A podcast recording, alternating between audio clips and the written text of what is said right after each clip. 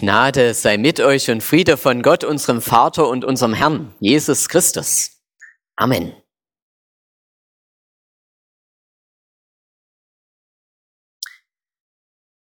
Ein Wagnis ist es, dieses Bild, das sie gemalt hat, zu ihrem Vater zu schmuggeln. Ein Wagnis ist es. Es ist nur ein Bild von zwei Kindern, die einen Schneemann bauen. Sie möchte, dass es ihr Vater sieht. Zwölf junge Männer hatten dieses Wagnis, ein ähnliches Wagnis mit dem Leben bezahlt. Sie wurden hingerichtet. Sie hatten kleine Briefchen geschrieben, denn gleich nach der Ankunft wurden die Familien getrennt, Frauen und Kinder von den Männern. Der Kontakt war streng verboten. In einem der Briefe der zwölf jungen Männer stand, liebe Mutter, ich habe ein Bett zum Schlafen gefunden. Mir geht es gut. Dieser und die anderen elf Briefe wurden entdeckt. Der Lagerkommandant wollte ein Exempel statuieren. Die Exekution wurde in Sichtreichweite der Frauenkaserne durchgeführt,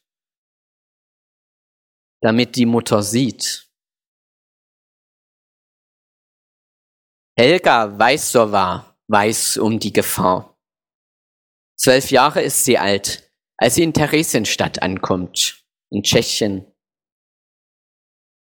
Als sie sich mit ihrer Familie auf dem Weg befindet nach Theresienstadt, da machte sie sich noch Hoffnung darauf, hier zumindest die alltägliche Ausgrenzung und die Schikanen hinter sich lassen zu können. Aber auch das stellte sich schnell als Lüge der Nazis heraus, wie so vieles. Ihr gemaltes Bild aber findet den Weg in die Unterkunft der Männer am anderen Ende der Stadt zum Vater. Und der weiß um das Talent seiner Tochter. Und er antwortet ihr wieder per geschmuggelten Zettel. Seine Antwort ist knapp. Zeichne, was du siehst. Und Helga Weißowa zeichnet, was sie sieht. Sie zeichnet die abgemagerten Menschen im Ghetto Theresienstadt. Die abgehetzten, verängstigten, schikanierten Gestalten. Alle tragen sie den Judenstern, ohne ihn sich zu zeigen, ist ein Verbrechen, das mit dem Tod bestraft wird. Wie so vieles. Sie zeichnet die Leichenwagen, mit denen sie Berge von Leichen wie auch das wenige Brot transportieren müssen. Sie zeichnet, wie sich die ausgemerkelten Menschen in der völlig überfüllten Stadt drängen. Sie zeichnet die Angst, vor den Transporten in den Osten nach Auschwitz, wo die Menschen verschwinden, ohne dass man je wieder von ihnen hört. Die Zeichnungen sind gefährlich. Die Nazis legen viel Energie an den Tag, um nach außen noch ein wenig die Fassade aufrechtzuerhalten. Sowohl die internationale Gemeinschaft als auch die deutsche Zivilbevölkerung soll noch etwas die Illusion behalten dürfen, dass die europäischen Juden nur umgesiedelt werden. Irgendwo da im Osten. Hauptsache weg. Aber so unschöne Bilder vom Elend und von den Leichenbergen, das will man der Öffentlichkeit dann doch ersparen. Die Nazis sind Meister der Lüge und Propaganda, damals wie heute. Alte und die Kinder starben meist zuerst. Aber Helga Weißowa ist eine der wenigen Überlebenden. Und mit ihren Zeichnungen, die Zeichnungen eines Kindes, und sie zeigen das ganze Ausmaß der Entrechtung und Entmenschlichung, auch wenn sich lange kaum einer dafür interessiert hat. Eigentlich erst nach 1989, sagt Helga Weißowa. Nach dem Krieg wollte lange Zeit niemand wissen, was dort innerhalb der wenigen Jahre der Nazi-Herrschaft in Theresienstadt passiert ist. Über 141.000 Menschen sind nach Theresienstadt deportiert worden. Über 88.000 von ihnen wurden weiter in die Vernichtungslager im Osten deportiert und dort ermordet. Über 33.000 starben bereits in Theresienstadt. Insgesamt über sechs Millionen Juden ermordeten die Deutschen unter der Nazi-Herrschaft. Dazu bis zu einer halben Million Sinti und Roma, ebenso andersdenkende politische Gegner, da einfach Menschen, die die Barbarei nicht mitmachen wollten, sich auflehnten. Helga Weißer war überlebt. Heute lebt sie mit weit über 90 Jahren wieder in Prag, ihrer Geburtsstadt. Eine freundliche, zugewandte alte Dame, die die deutsche Sprache gelernt hat, um Jugendlichen erzählen zu können, um nicht zu vergessen, damit sich sowas nie wieder wiederholt. Wer weiß, zu welcher Grausamkeit Menschen fähig sind, der weiß auch, wie wertvoll Empathie und Mitmenschlichkeit sind.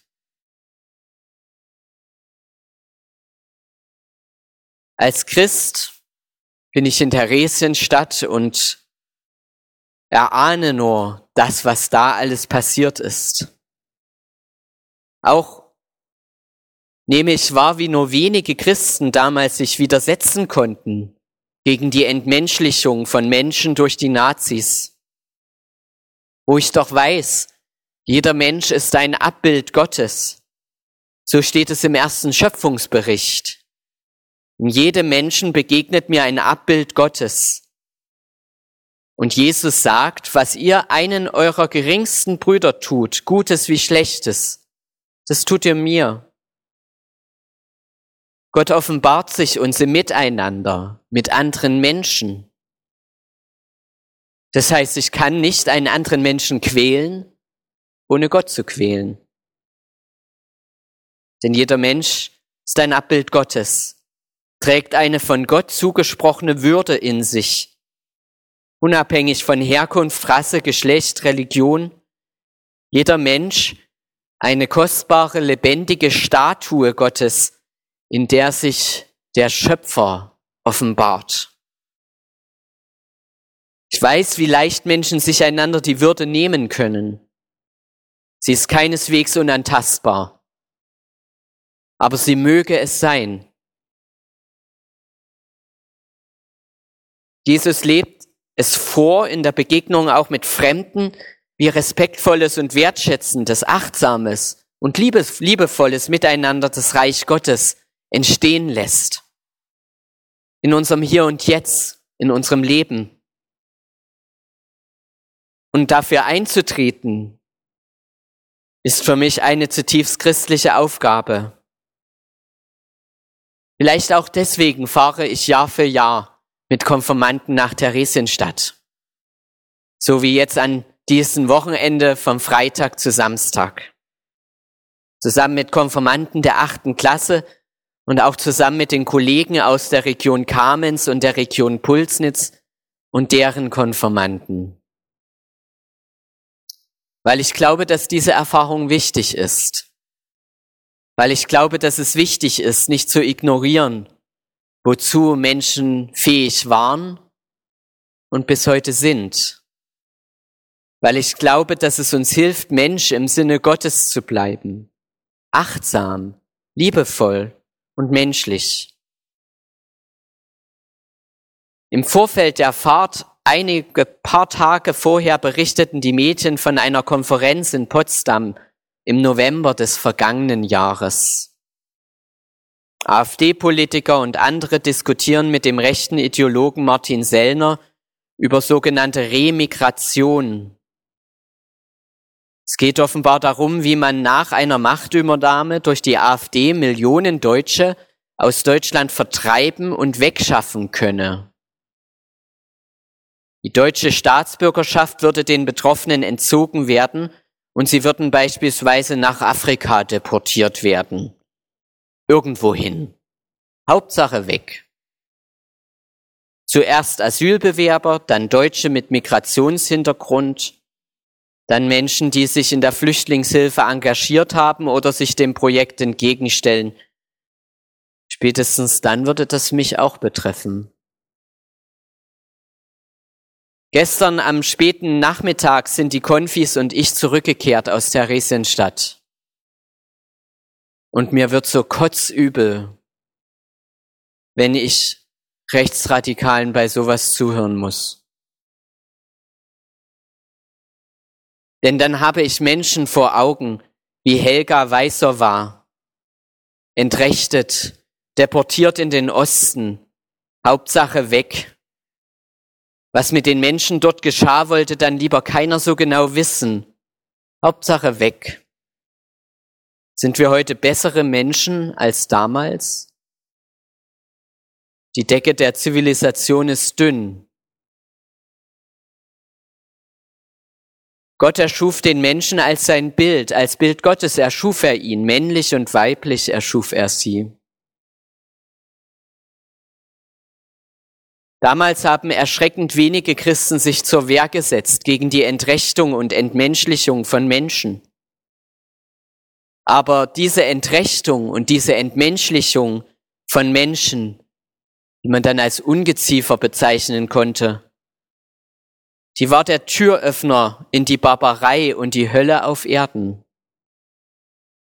Und wie es der rechte Ideologe Sellner heute selbst formuliert, geht es ihm darum, das Unsagbare sagbar zu machen, damit das heute noch Unsagbare dann schließlich umgesetzt werden könne. Damals in den 30er Jahren des 20. Jahrhunderts, als die Box of Pandora einmal geöffnet war, konnte sie keiner mehr schließen. Kaum ein Deutscher hat 1933 für Krieg und für die Vernichtung des jüdischen Volkes gewählt und gestimmt. Obwohl Hitler und die Nazis ihre Pläne schon damals mindestens haben durchblicken lassen. Aber das wollten die meisten nicht wahrhaben, konnten sich das auch nicht vorstellen, haben selektiv nur das hören wollen, was die Nazis ihnen an Guten versprochen haben. Die Deutschen haben so mit ihrer Wahl dem Terror der Nazis Tür und Tor geöffnet. Es gab keinen Weg zurück.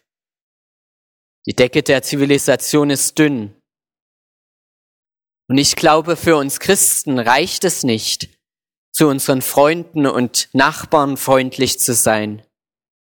Unser Christsein muss sich auch in unserem gesellschaftlichen Miteinander widerspiegeln. Genauso wie im Persönlichen gilt auch in Politik und Gesellschaft. Gott erschuf den Menschen als sein Bild. Als Bild Gottes erschuf er ihn.